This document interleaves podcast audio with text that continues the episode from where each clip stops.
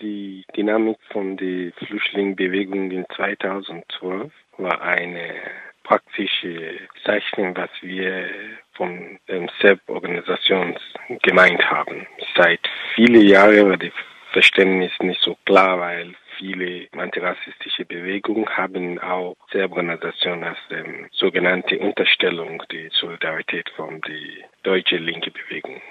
Aber nach viel Austausch hat 2012 auch das praktisch gezeigt, dass Selbstorganisierung ist der einzige Druck, sowie die Flüchtlinge sind wichtige Akteure zu der Veränderung der Situation von Flüchtlingen in Deutschland. Aber die Frage ist, wie sieht die Lage der Selbstorganisation zurzeit?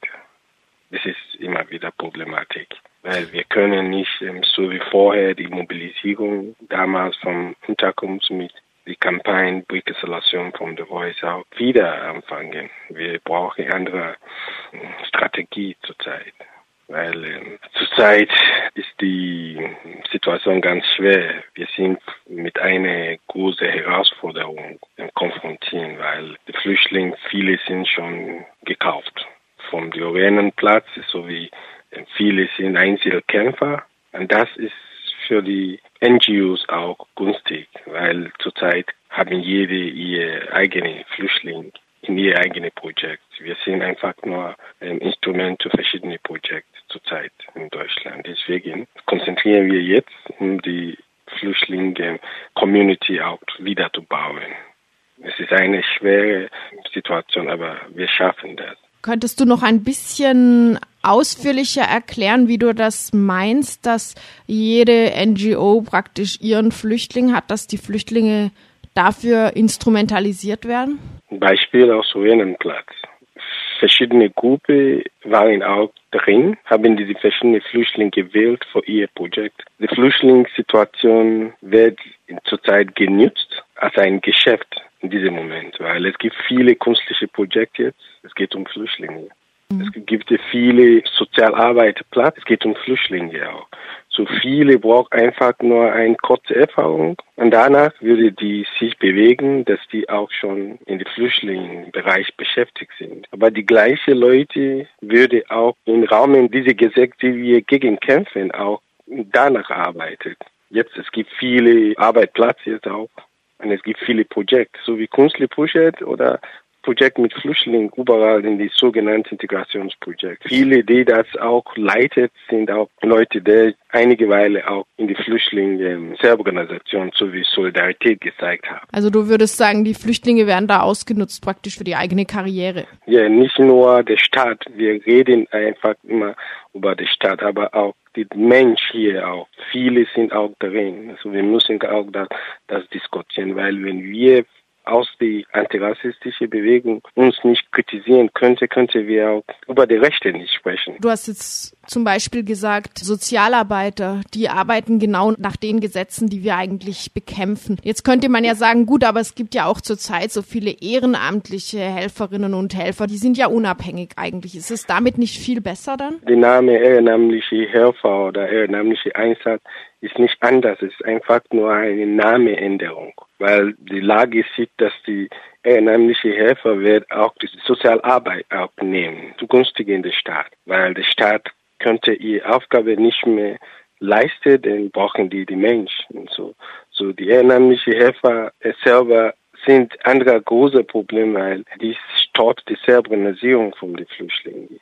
Die Flüchtlinge werden einfach nur so wie Opfer auch in diese Lage vom Opfer auch einfach so geschickt, dass die Flüchtlinge sich selber nicht organisieren, die Flüchtlinge sich nicht mehr gegen was unrechtlich protestieren und dass die immer so wie ein Baby in Heim, in der Unterkunft auch bleiben müssen. Das ist einfach von der Staat gewohnt. Das ist eine Strategie. Aber ehrenamtliche Hilfe ist wichtig, äh, so sage ich. Ehrenamtliche Hilfe ist ganz wichtig, aber ehrenamtliche Hilfe, der politisch mhm. nicht wollte, ist einfach nur konform. Weil viele sagten, ich möchte nur helfen. Wie lange kann man diese Hilfe leisten? Wie lange?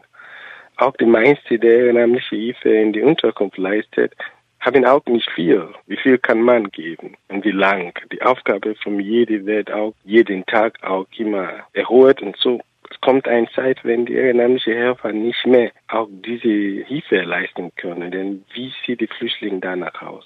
Ich sage auch einfach, diese Massivwelle von ehrenamtlicher Hilfe hat auch eine große Wirkung auch an die deutsche Bevölkerung, weil in den nächsten Jahren wird viele Deutsche auch von dieser Situation traumatisiert, weil wenn man in diese Situation einfach so Hilfeleistung von Flüchtlingen eigentlich mit aller Mühe, auf alle, alle Kraft hingehen, sieht man zurück danach, aber nimmt man auch Trauma auch. Die Trauma von den Flüchtlingen werde auch viele auch mitnehmen. Und das heißt, dass die Staat rechnen muss, auch diese Traumatherapiekosten auch mehr in die Zukunft zu zahlen. Wie müsste eine ehrenamtliche Hilfe aussehen, die eine wirkliche Hilfe ist und die auch nachhaltig ist, die eben nicht sich nach kurzer Zeit erschöpfen wird? Wir reden vom Empowerment. Die Flüchtlinge sind nicht Babys. Es gibt auch kleine Kinder, das ist klar, aber wir sind kein Babys. Wir haben unser Leben auch schon mal selber gestellt. Es gibt Mama, es gibt Papa, es gibt Erwachsene, Alleinziehende, an alle dabei. Es gibt junge Männer. Die könnte für sich auch kümmern. Aber was wir brauchen, ist gegen die unrechte Staat auch zu kämpfen. Es ist schon klar, dass gleiche Recht in dieser Gesellschaft, in diese Leitkultur Deutschland nicht möglich ist. Deswegen sagen wir, wir brauchen Unterstützung sowie Solidarität. Das Wort Hilfe müssen wir auch vermeiden. Wir brauchen Solidarität. Solidarität, um diese globale Situation von Flüchtlingen auch zu verändern. Weil wir sind hier, weil wir haben keine Möglichkeiten mehr in unserem Heimatland auch zu wohnen oder zu leben. Jeden Tag sagt man, niemand flieht ohne Grund. Aber es liegt einfach nur im Mut der Gesellschaft. Aber die Reflexion machen die nicht. So deswegen sagen wir, wir müssen dazu reflektieren. Ohne Grund heißt was. Was ist die Verantwortung unserer Land? Was geht auch von unserem Boden, der die Länder von den Flüchtlingen auch stört. Es geht nicht nur um Waffen. Es geht nicht nur um Instrumentengewalt. Es geht auch um die Agrarpolitik. Es geht um alle Formen von bilateraler Vereinbarungen, der auch die Wirtschaft Europas zugunstigen und die Heimatland, die Flüchtlinge auch kaputt zu machen.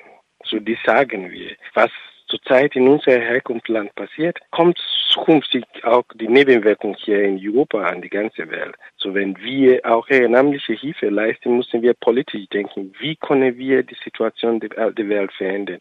Wie können wir mit unserem Privileg auch eine bessere Zukunft auch bauen? Das ist ganz wichtig. Deswegen sagen wir, ehrenamtliche Hilfe zu leisten, ist schon politisch, weil es ist einfach nur eine Leistung, die die Staat nicht machen können. Dann sagen wir, jede ehrenamtliche Hilfe sollte sich als auch politische Aufgabe sehen, dass mhm. wir die Flüchtlinge motivieren, mobilisieren, und sowie verstärken, auch gemeinsam gegen Fluchtursache zu bekämpfen.